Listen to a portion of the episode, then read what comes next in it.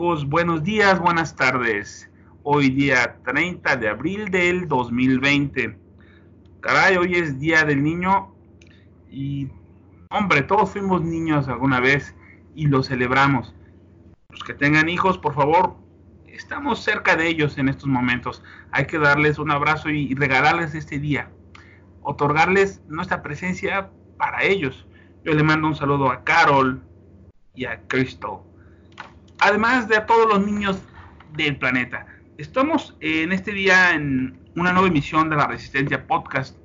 Tenemos el vocero y yo la idea de generar una nueva ola de talentos y la idea LED que es general de la Resistencia nos va a presentar al equipo que trae hoy, pues ella va a coordinar este programa. Hola Lady. ¿Qué tal, Pólvora? ¿Cómo estás? Buenas tardes todos. Y bueno, efectivamente, 30 de abril, Día del Niño. felicidades a todos los niños, a todos los que llevamos también un niño dentro. Pásenla bien con sus hijos. En esta cuarentena, pues es un poco complicado, pero hay siempre muchas actividades.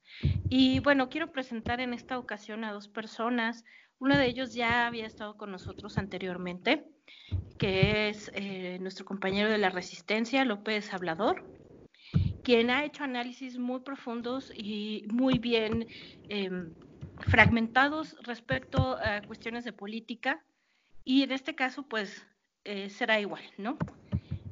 También damos la bienvenida a Bruno, otro compañero de la Resistencia, quien, bueno, hace unos hilos muy, muy buenos y que bueno, finalmente tienen ellos ese conocimiento del tema que vamos a tocar hoy, que es Pemex, indudablemente complicado, difícil eh, de entender lo que está pasando y pues eh, le doy la palabra en esta ocasión a eh, nuestro compañero López Hablador para que nos empiece a, a comentar un poco relacionado con este tema. López Hablador, ¿tú qué opinas respecto a que Pemex es una buena inversión o mala inversión para México. Adelante. Hola Lady, ¿qué tal? Buenos días, eh, buenas tardes, buenas noches, cualquiera que, sea el horario que nos estén escuchando. Un saludo primero que nada a toda la audiencia eh, y reafirmar, ¿no? Es un, es un total gusto para mí compartir micrófono otra vez con grandes eh, personajes, grandes personas como ustedes. Y, bueno, eh, un saludo a Bruno que se incorpora a, esta nueva edición. Y como decías al principio, ¿no? Antes de tocar temas un poco más profundos, quisiera eh, saludar a todos los niños, recordarles que no solamente hoy tiene que ser su día, sino cada día del año tenemos que luchar por el futuro de, de nuestros niños, ¿no? Que al final eh, son los que forjan el futuro del planeta y les tenemos que dar buenas enseñanzas, empezando por los valores. Tocando un poco el tema de, lo que comentas, Lady, si es o no una buena inversión en esta época, eh, invertir en Pemex o incluso tratar de salvarlo, en mi muy humilde sentido de opinión, yo diría, no es tan viable, puesto que Pemex ha tenido varios problemas a lo largo de su historia y en este momento pasa por una crisis tremenda, la mayor que se haya vivido a lo largo de los años. Eh, eh, como tal, no soy un experto, pero vaya, eh, es de conocimiento público todas estas deudas que tiene Pemex, pero afortunadamente contamos con un compañero que sabe demasiado de este tema, quien es Bruno, y al cual cedo el micrófono para sus primeros comentarios. Bruno, ¿qué tal? ¿Cómo estás? Hola, ¿qué tal? Muy buenos días a todos. Antes que nada, este, Ale, eh, Pólvora, Luis, muchas gracias por la invitación. Y bueno, este, hoy Día del Niño, bueno, señores, aprovechen, están en casa, quedémonos en casa todos y, este, y, aprovechemos para, para, disfrutar a nuestros hijos. Los míos ya no son niños, pero bueno, aprovecharemos para disfrutarlos también. Bueno, ya entrando un poquito en materia, el tema de Pemex es un tema bastante complicado. Digo, la coyuntura actual no solo nos obliga a revisar qué estamos haciendo con Pemex, sino cuál es su estructura. La estructura que tiene Pemex, bueno, no, sé si, todos estamos enterados, pero el capital social de Pemex ya es negativo. ¿Qué quiere decir esto? Que las aportaciones sociales, el capital originalmente invertido en Pemex, es menor a las pérdidas que se han, este, acumulado a lo largo de los años. Incluso este, podemos ver que eh, las, las, las, deudas de Pemex en general ya son más grandes que su activo, es decir, que los bienes que, que poseen. ¿no? Este, estamos hablando que el pasivo total de, Pemex es de alrededor de 3.5 billones de, de, pesos, mientras sus activos son apenas de 2 billones de pesos. Esto es un tema bastante complicado, es un tema que hay que, hay que cuidar mucho y es un tema que nos obliga a repensar en quién es Pemex. ¿Qué puede dar más? ¿Qué, más, más puede dar Pemex? Porque, digo, sabemos de, la coyuntura y bueno, este, ahora sí que eh, Lady este, nos tiene aquí algunas cifras que son bien interesantes a este, al cierre del primer trimestre.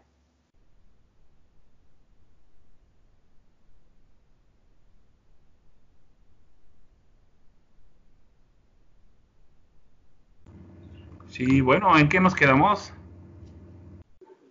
Bueno, eh, perdón, de las cifras, hay, hay dos cosas importantes, como tú mencionas, Bruno. Bueno, eh, hay que ver eh, los pasivos y las pérdidas que ha tenido Pemex también. Cabe señalar que algo importante que sucedió precisamente el día de hoy es que Pemex pierde 562.251 millones de pesos. Esto es eh, en el primer trimestre nada más de este año. Esta, esta pérdida que es enorme, que es cuantiosa, eh, asemeja a todo lo perdido por Pemex el año pasado, nada más en este, en este primer trimestre de 2020. Aunado a ello, yo también quiero comentar que, bueno, muchas muchas personas vieron el tremendo oso que hizo Rocío Nale en la reunión de OPEP. Y bueno, eso también ha hecho o ha influido en que eh, obviamente haya esa depreciación, ¿no? En el precio del, petróleo, porque finalmente eh, México ya ahorita está teniendo pérdidas que tiene que asumir y comprar, ¿no? Y finalmente, bueno, aquí lo que, lo que se está manejando el día de hoy en la nota es que esta pérdida es enorme, pero en mucho es por la paridad virtual que hay, que eso es lo que impactó el flujo de, caja y que eso debe, en cierta forma, tranquilizarnos. Sin embargo, estas pérdidas son cada vez mayores, cada vez son mayores y bueno, en este sentido, eh, pues es como, como dice eh, Andrés Hablador, eh, tenemos que replantear si realmente vale la pena estar echando dinero a un fondo sin, a un pozo sin fondo, perdón. Entonces, bueno, le doy la palabra a López Hablador para que nos muestre un poquito más acerca de la OPEP y cómo fue este, eh, no nada más el oso, sino eh, lo que México significaba dentro de la OPEP. Claro, Lady, qué bueno que tocas ese tema, ¿no? Es, es muy interesante eh, cómo se manejó eh, en la prensa, ¿no? Sabemos que los eh, partidarios de, Morena y López, pues prácticamente le hicieron una fiesta a Rocío Nale por su participación, mientras que la oposición, ¿no? Entre comillas, pues tenía otros datos, ¿no? Nos, nos tocó ahora tener a nosotros los otros datos, pero bueno, hay que empezar esta narrativa diciendo que todo comenzó por una guerra, ¿no? Por decirlo así, entre Rusia y Arabia Saudita, ¿no? Con el tema de este del, COVID. Pues bueno, eh, este, se, dieron, eh, Rusia no quería disminuir su producción, eh, Arabia Saudita dijo, ah, si no la reduces, yo aumento lo mío y doy un 20% de descuento en, en, los productos, etcétera. Se desató una guerra de precios impresionante, nunca antes vista y, bueno, todo el mundo se vio perjudicado, ¿no? Pero por, por esa razón se hizo esta reunión histórica de la OPEP. Recordemos que está la OPEP y la OPEP Plus. Eh, México como tal no es miembro de la OPEP, es miembro de la OPEP Plus. Eh, esta reunión, en donde México fue invitado, prácticamente era para tomarse la foto, todos estábamos de acuerdo en que íbamos a reducir capacidades de producción de petróleo, pero al parecer Rocío Nale no estaba enterada de eso. Entró a la reunión mm, pues queriendo hacer otras cosas, ¿no? Queriendo defender algo que no estaba en la agenda. Y, vaya, hicimos un, tremendo oso internacional, ¿no? Con varios tweets de, internacionales criticando a México y su participación y demás. Eh, bueno, al final se llegó a un tratado bilateral con Estados Unidos, en donde Trump eh, salió a, defender a México, a ayudarnos, ¿no? Pero lo que no se contó es eh, qué nos va a pedir a cambio Trump, ¿no? Entonces, prácticamente un resumen muy, eh, austero de lo que pasó en la OPEP. No sé si, Bruno tenga ahí otros comentarios para adición, en adición a esto. Fíjate, fíjate, este, López, que hay un tema que es bien interesante, como, como tú mencionabas, todo esto empezó con la guerra de precios entre Rusia y Arabia Saudita, pero también tiene mucho que ver el tema del COVID.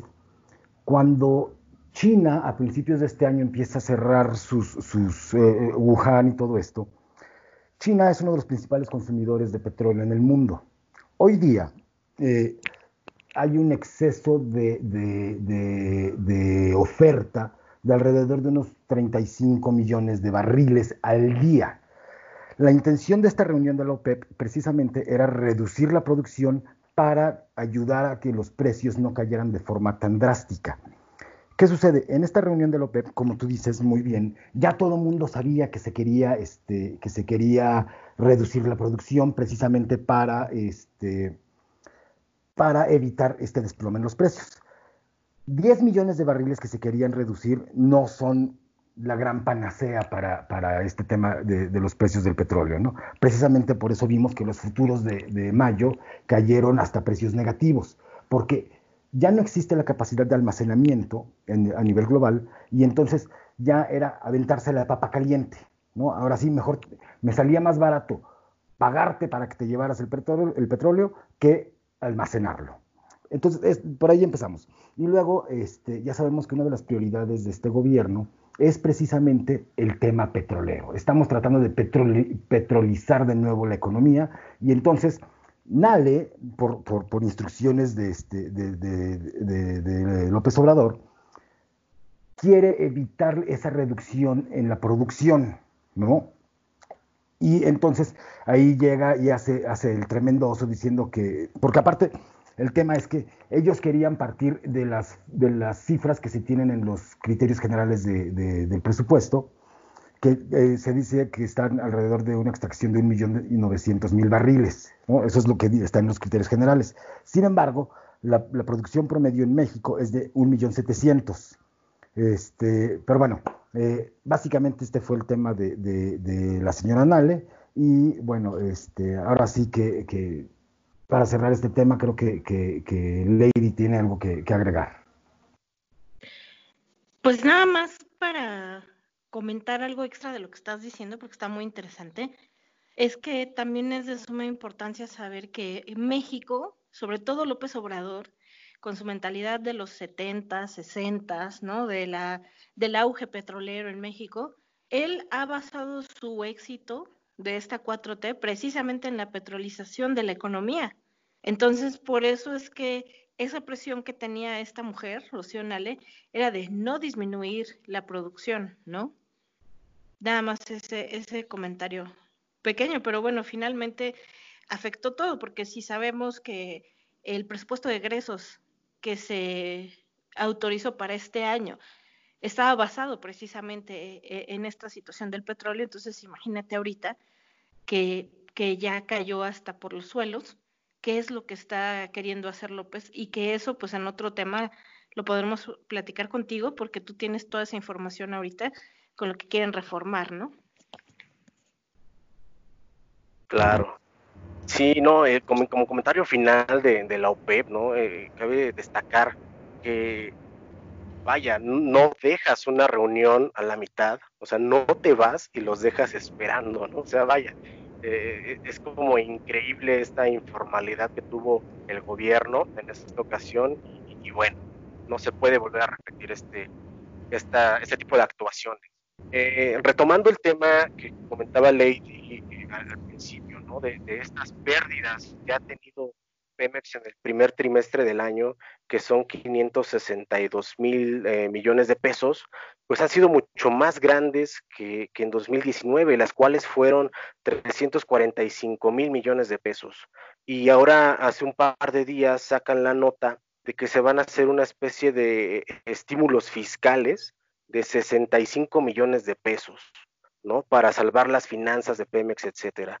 Eh, todo esto es en base a un impuesto que se llama DUC, utilidad compartida, y, bueno, eh, en el cual eh, yo creo que Bruno es el que tiene mayor información sobre esto. Bruno, ¿qué nos puedes decir sobre el DUC? ¿Qué es el DUC y, cómo está funcionando esto? Bueno, mira, el derecho de utilidad compartida o DUC es un impuesto que, que pagan todas las, compañías que extraigan petróleo en este país, a raíz de la, de la, de la, este, de la reforma energética de Peña Nieto, se, este, se abrió esto a la, a la, a la iniciativa privada. Pero este, este impuesto se paga sobre el, el, valor de la extracción y esto equivale al 54%. Es decir, que, este, que de todo lo que tú extraigas del subsuelo, tú vas a pagar un 54% de, de este, por este impuesto. Entonces, lo que se está haciendo con este, este incentivo fiscal es darle 65, le van a perdonar, por así decirlo, a Pemex 65 mil millones de pesos. Pero esto no es lo más importante. Lo más interesante es que por temas de presupuesto, digo, estos, estos 65 mil millones de pesos suenan a una cantidad brutal. Sin embargo, claro. lo, lo más interesante es que en el presupuesto se están destinando 2.500 millones de pesos para inyectarle a Pemex. O sea, no solo estamos hablando de este, de, este estímulo fiscal que dice que le va a ayudar, no le va a ayudar, punto. Pero este, el tema es que le vamos a meter 2.500 millones de, este, de, pesos adicionales a Pemex, ¿no? Ahora, retomando el tema de las pérdidas que comentaba, que comentaba Lady, los 500 los 500 mil millones de pesos, digo, el año pasado se perdieron 346 mil eh, millones de pesos antes de la carga pensionaria. En total, la pérdida fue de alrededor de 650 mil este, millones de pesos, ya considerando las, este, los compromisos que tienen con el tema de, eh, las pensiones al sindicato, ¿no? que eso también es otro tema que, que valdría la pena tocar. Pero eh, aquí el tema es, si se hubieran cumplido las cifras del presupuesto, es decir, extrayendo un, eh, millón setecientos mil barriles por día y se hubieran este, cobrado a 49 dólares el, este, el, el, barril de petróleo, las pérdidas de cualquier forma hubieran sido alrededor de 200 mil millones de pesos. Entonces, tenemos que ser bien cuidadosos porque al final del día este, sí es, es, es, un, gran riesgo este, esto de seguirle metiendo lana a Pemex, ¿no? No sé si quieres agregar algo, Pólvora. Bueno, fíjate que mm, estoy de acuerdo en el planteamiento que haces. Yo les comentaba en algún otro podcast que en estos momentos hay una página de internet donde se pueden ver eh, los buques, tanques, cargueros y su ubicación GPS en, en el mapa mundi. Ahorita hay más de 40 mm, grandes buques cerca del Golfo de México, entre Texas.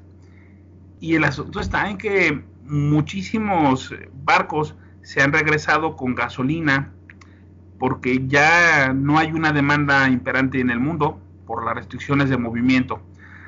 Entonces, el costo de la gasolina producida en Texas, puesta en Tuxpan, es de 3 pesos con 20 centavos por litro. Si el gobierno federal llenara sus inventarios de esa gasolina y se dedicara el resto del año a vender gasolina a 15 pesos, eh, como está actualmente, pero donde les está costando a ellos 3, sanearía sus finanzas. Debería de parar toda la producción de Pemex en este momento y por lo menos hasta el mes de septiembre y sobrevivir de la venta de gasolina para reestructurarse. Y una vez que se normalice el flujo mundial de eh, productos y de básicos, como el caso del petróleo, que bien lo planteabas, Bruno, que está eh, detenida la, actividad de industrial en el mundo, por lo cual el excedente de la producción es realmente mm, poco deseado y vale más em, en ningún otro lugar porque no se puede almacenar tampoco, están saturados los almacenajes. Entonces Pemex tendría que tener una capacidad de creatividad administrativa, una reingeniería de sus operaciones en esta coyuntura. Esta coyuntura es la que va a hundir o a sacar eh, empresas.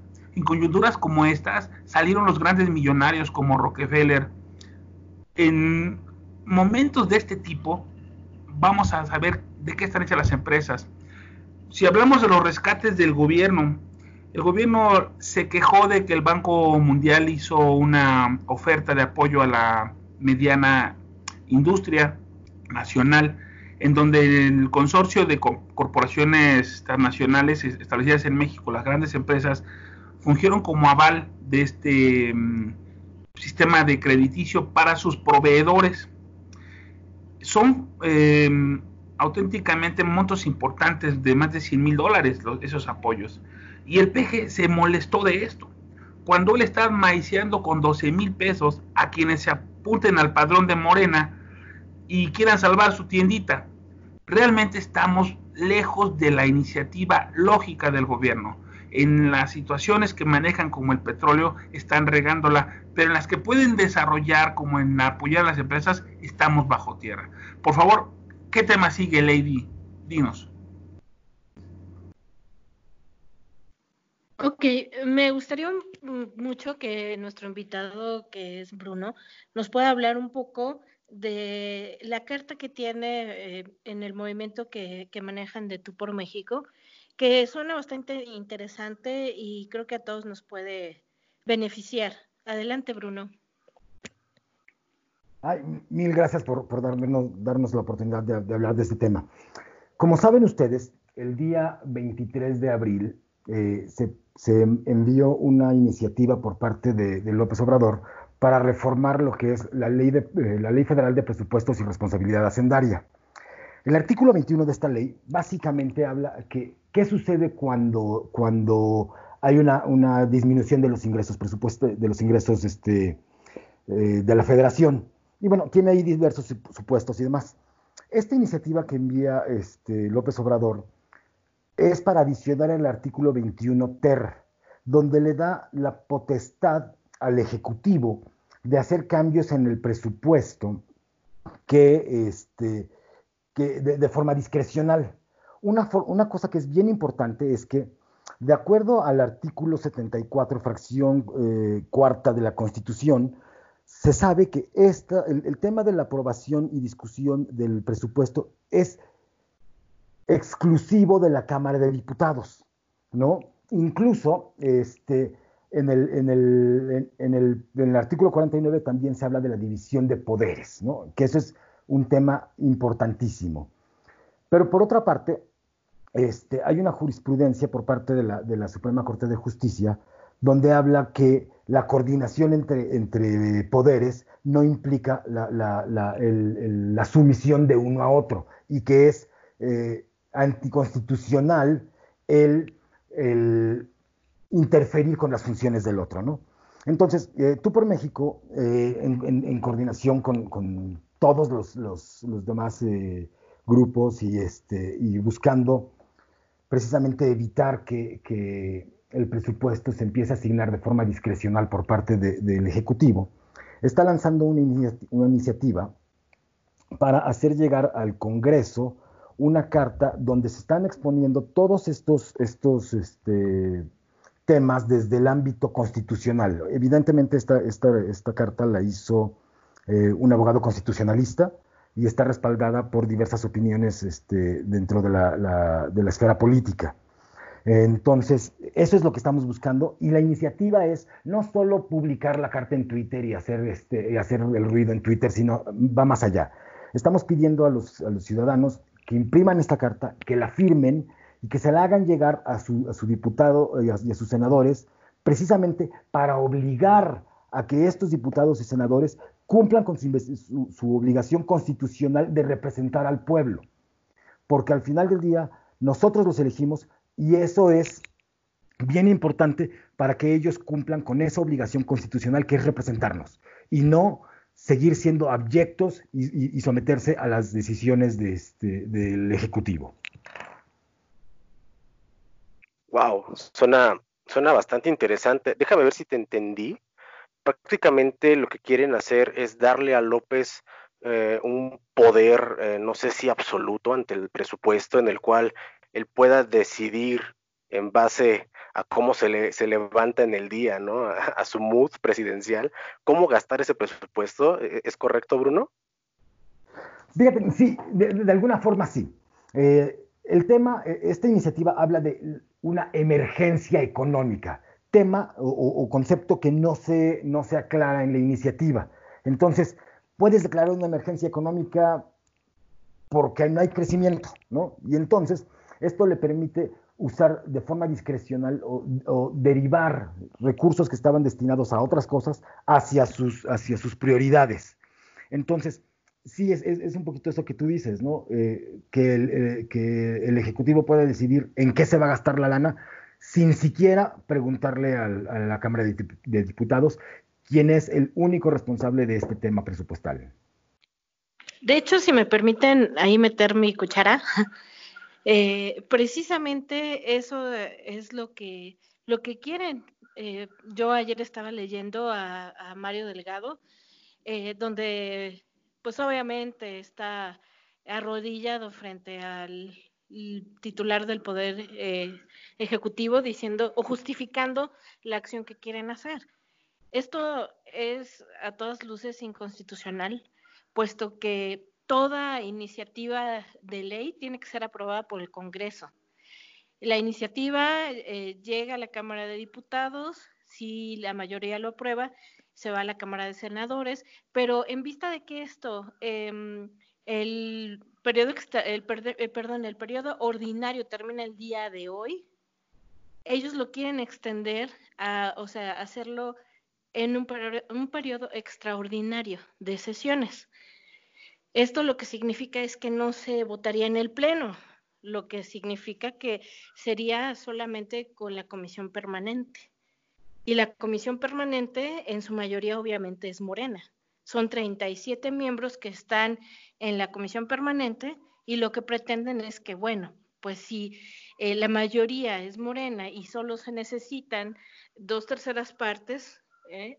Eh, entonces, pues imagínense qué es lo que quieren hacer. No necesitarían ni siquiera ir eh, diputados o senadores de oposición para que puedan aprobar esta, pues esta, esta modificación o este decreto. Entonces ya básicamente lo que considere el presidente que puede ser emergencia, como ahorita puede decirlo así el coronavirus, ¿no? Ya ni siquiera tendría que ser aprobado eh, el dinero que se va a pasar a manos del presidente por el Congreso. Entonces, esto sí es algo muy grave. Déjame, déjame complementar un poquito esto, perdón, perdón que, este, que, meta mi cuchara otra vez. Este, algo que es bien importante es, eh, efectivamente, el, el, periodo ordinario termina el día de hoy y se instala la comisión permanente el día de mañana. Tengo entendido que se está pensando que para el día 5 de mayo, es decir, el próximo martes, esto se esté votando en, este, en una sesión extraordinaria. Pero bueno, la parte importante es que, este, no sé si recuerdan que hace unos días López nos presentó su plan para el rescate de la economía e hizo un decreto. Y en ese decreto, en uno de los puntos, listó las 38 prioridades que tiene su gobierno, que son sus programas clientelares, sus obras faraónicas, seguirle metiendo la ANAPEMEX, este, y etcétera, etcétera, ¿no? Entonces, precisamente ese es el tema que nos, que nos tiene muy preocupados, en el sentido de que en lugar de destinárselo a las, a las áreas que requieren atención inmediata, por ejemplo, las cadenas de valor, por ejemplo, la salud, él prefiere destinar estos recursos hacia sus, sus caprichos de gobierno, ¿no? que eso es la parte que es trascendental y que tenemos que evitar. Ahora, este, nada más para, para, terminar el tema de lo de la carta, este, el comunicado salió hoy por la mañana a las 10 de la mañana este, desde la cuenta arroba tu X México. Y este, tenemos la carta también en, una, dirección de Dropbox, por si alguien la, quiere, bueno, que nos, este, nos, escriban, eh, me pueden escribir un DM a arroba bruno-eli, para hacérselas llegar o se, lo pueden eh, mandar un, DM a arroba tu X México. Este, y bueno, entonces, esa es, la idea. La idea es que la gente envíe esta carta a su, a su diputado y a su senador precisamente para obligarlos a que cumplan con su mandato constitucional. Perdón que sea reiterativo. Pero, aquí me parece importante eh, pedirte que estos dos documentos los copies en la parte superior de tu perfil de Twitter y la gente va a ir a buscarlos. Em, por favor, a las demás personas que no tengan em, Twitter, les vamos a poner en el pie de este programa un correo donde pueden comunicarse con el maestro Bruno. Bueno, em, ¿qué me dices, Lady, que sigue a continuación? Bueno, y me gustaría un poco también que nos eh, comentara López Hablador respecto al tema que él traía, que es bastante interesante el día de hoy, para finalizar ya este programa. Claro, Lady. No, básicamente eh, era tocar estos dos puntos acerca de que es eh, realmente necesario o es funcional, ¿no? Salvar a Pemex, invertir en Pemex. Eh, en una conferencia muy buena que dio Sergio Negrete esta semana, comentaba lo que tú habías dicho hace un momento, ¿no? Que Andrés Manuel López Obrador tiene esta mentalidad un poco de los años 70, 80, donde prácticamente la economía se basaba energéticamente en el petróleo, ¿no? Ahora sabemos que vivimos en otros tiempos. Veía ayer un tuit en donde le preguntaban al presidente, oiga, presidente, ¿por qué no hace sus mañaneras por medio de plataformas digitales? Y él contestó, ya me acostumbré a hacerlo en público, ¿no? Entonces, estamos hablando de una persona que no tiene siquiera la iniciativa o las ganas de aprender a hacer una plataforma digital o a dar sus conferencias digitalmente, no podemos esperar de él que, que salga con nuevas propuestas, de nuevas energías, de nuevas inversiones. Es un tema preocupante, ya que los tiempos cambian, eso sin duda lo sabemos, y la economía tiene que cambiar, el modelo económico tiene que cambiar, tiene que adaptarse. No podemos seguir dependiendo de eh, este elefante reumático, ¿no? Que dice López Obrador que tenemos. Y, es eso, cerrando el tema, eh, no podemos también estar esperanzados al gobierno. Eh, la iniciativa Tú por México es un gran ejemplo de esto. Nosotros como ciudadanos tenemos que hacer valer nuestro poder ante ellos, ya que nosotros decidimos quiénes están ahí. Y es de suma importancia conocer a los diputados, conocer a los senadores y presionarlos. No basta decir ganamos las elecciones, basta también o hace mucha falta esa presión social de parte de, del pueblo para que al final las leyes se cumplan y que las promesas que en campaña se dijeron no se queden en promesas vacías, ¿no? Es un llamado también a, los escuchas que, que, hagamos ese ejercicio de conciencia y empezar a implementar este tipo de cultura. Sería como, como final es, eh, es una situación democrática que, por ejemplo, Estados Unidos nos lleva de ventaja. En Gabacho, eh, la gente de un distrito se reúne y tiene que llamar a su mm, congresista, a su senador, para solicitarle eh, tal decisión a favor de la comunidad. Y está escrito en la ley que el congresista debe de recibir la llamada y debe tener un registro de cada llamada y cada correo que se le envió. De tal forma que son castigados fuertemente por la misma votación si no hicieron caso del clamor popular. En relación a esta situación, vamos a empezar a abrochar el programa. Bruno, por favor, muchas gracias por venir. Estás, tú eres parte de la resistencia y siempre que quieras estar acá con nosotros, buscaremos temas ad hoc para que te luzcas. Bruno, por favor, eh, despídete de la audiencia, manda los saludos correspondientes. Mil gracias, este, Pólvora. Este, Lady López Hablador, mil gracias por invitarme. Este, espero que, lo que dijimos aquí sea, un poco ilustrativo. Y quiero rematar este, este programa con, un par de frases. Siempre he dicho que, este, que la creación de políticas públicas debe de realmente enfocarse a la solución de problemas de fondo y de largo plazo. Desafortunadamente en este gobierno vemos que esto no es así. Y hay un proverbio chino que dice que un sabio se puede sentar en un hormiguero, pero solo el necio se queda sentado en él. Y para rematar, quiero, quiero citar a, a Barack Obama, que en alguna ocasión dijo que el ejercicio ciudadano no termina con el voto. Es precisamente ahí donde comienza. Ejerzamos una ciudadanía seria y vayamos todos juntos y todos unidos por México. Gracias.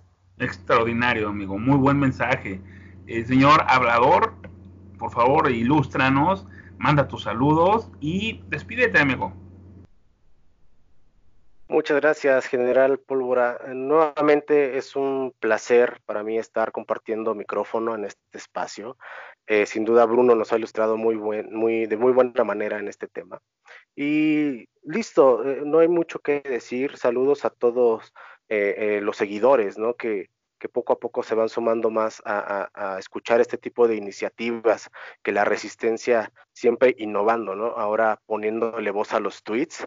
Un, gran saludo a, mi amiga Barbie, ¿no? Que es una excelente tuitera, la pueden seguir también, arroba Barbs, me parece que es su arroba. Y, y nada, muchas gracias por el espacio y nos escuchamos en la próxima. Nos vemos en Twitter. Genial. Lady, ¿cómo estás? ¿Cómo te sentiste? Bien, bien, gracias. Un poquito de fallas técnicas aquí con el internet, pero bueno, todo excelente. La verdad es que fue un gusto estar compartiendo con, estos personajes y obviamente contigo, Pólvora.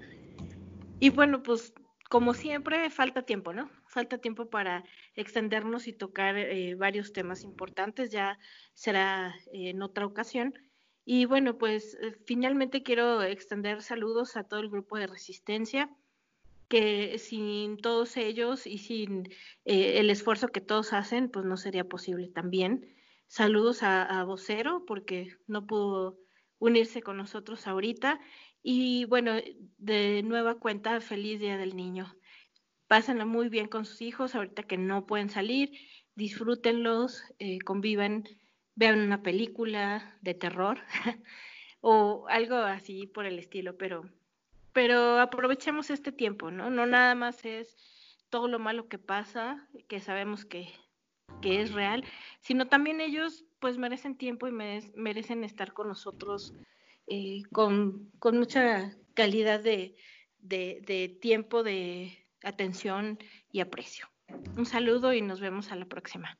Muy bien, óyeme, eh, te agradezco muchas palabras, me, me agrada que te hayas sentido a gusto y yo creo que vamos a empezar a hacer un programa todos los martes con las voces nuevas. Pero hablando de voces nuevas, yo me voy a disculpar porque el vocero hoy tenía mucho trabajo. Resulta que él es cuidador de los hipopótamos en el zoológico de Chapingo y hoy tenían que limpiar las jaulas. Pero ese es el que terminaste pronto, amigo. y yo también te quiero mucho. ¿Cómo están, raza? Una disculpa por llegar tarde. Oigan, qué sorpresa. Hablamos de Pemex, ¿verdad? El día de hoy, lo que vamos a hablar. Sí. ¿Ya vieron el tema? Eh, ¿Ya vieron las pérdidas que acaban de postear? Sí, está increíble, ¿no? de los mil millones de pesos, o sea, 25 mil millones de dólares en tres meses nada más. En tres meses nada más. O sea, se están acabando el país estos cabrones. Perdón por mi francés, pero y mira, si, si le sacamos la cuenta, este, son los 35 mil millones de dólares de pérdidas del año pasado estos son 24.5 mil millones de dólares en un cuarto nada más en tres meses. Dos Bocas va a costar de 8 a 12 mil millones de dólares. Lo que pagaron por el aeropuerto, por el nuevo aeropuerto que cancelaron fueron 6 mil millones de dólares. ¿Dónde va a ir a parar esto? Están quebrando el país. Mira. y lo del tren Maya, perdón que me meta ahí. Lo del bueno, pues, eh, ahí, checa, échale, échale son gastos de, países del primer mundo y honestamente un güey que gaste de esta forma no lo tiene ni Obama. No, pero sabes, déjame, déjame hacer, déjame, qué bueno estuvo esa. Este, qué déjame, déjame hacer una, una este, un, pequeño apunte antes de, terminar. Desafortunadamente, la crisis apenas está enseñando los dientes. esto que viene, la pérdida de empleos que se viene para, este año, este, ya vimos el dato del PIB el día de hoy, esto es apenas el principio. Y tenemos al peor personaje al frente de la nación para afrontar esta crisis. Es correcto, es correcto. El, rebote que se espera es de los peores. O sea, el, rebote que, por ejemplo, que está armando Estados Unidos es para, para rebotar de aquí a diciembre. O sea, de cuando levanten ellos el, este, eh, la cuarentena, para diciembre ellos piensan que ya van a tener todo más o menos funcionando igual el rebote que están preparando otros países como Chile, como Brasil, les va a tomar hasta la mitad del próximo año, pero ya van a tener todo funcionando de nuevo. Este rebote nos va a tocar cuatro o cinco años. Está horroroso. No hay planeación, no hay coordinación. Mira, vocero, estábamos, cerrando el, el programa porque ya nos extendimos por 40 minutos. Y pues ya que estás aquí, quiero que lo cierres tú con una serie de recomendaciones para la gente, porque estamos casi trepándonos a la cresta, amigo. Por favor, eh, ciérralo, despide el programa y nos vemos, amigos.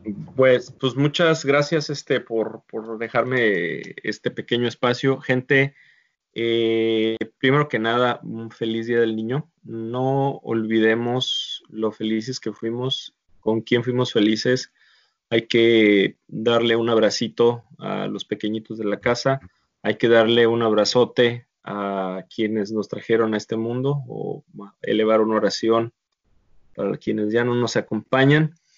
no dejemos que esto nos amargue, no dejemos que esto, hay que ocuparnos, hay que preocuparnos, pero no hay que, no hay que perder nuestras vidas, no hay que perder nuestras, nuestras alegrías, no hay que perder nuestra esencia.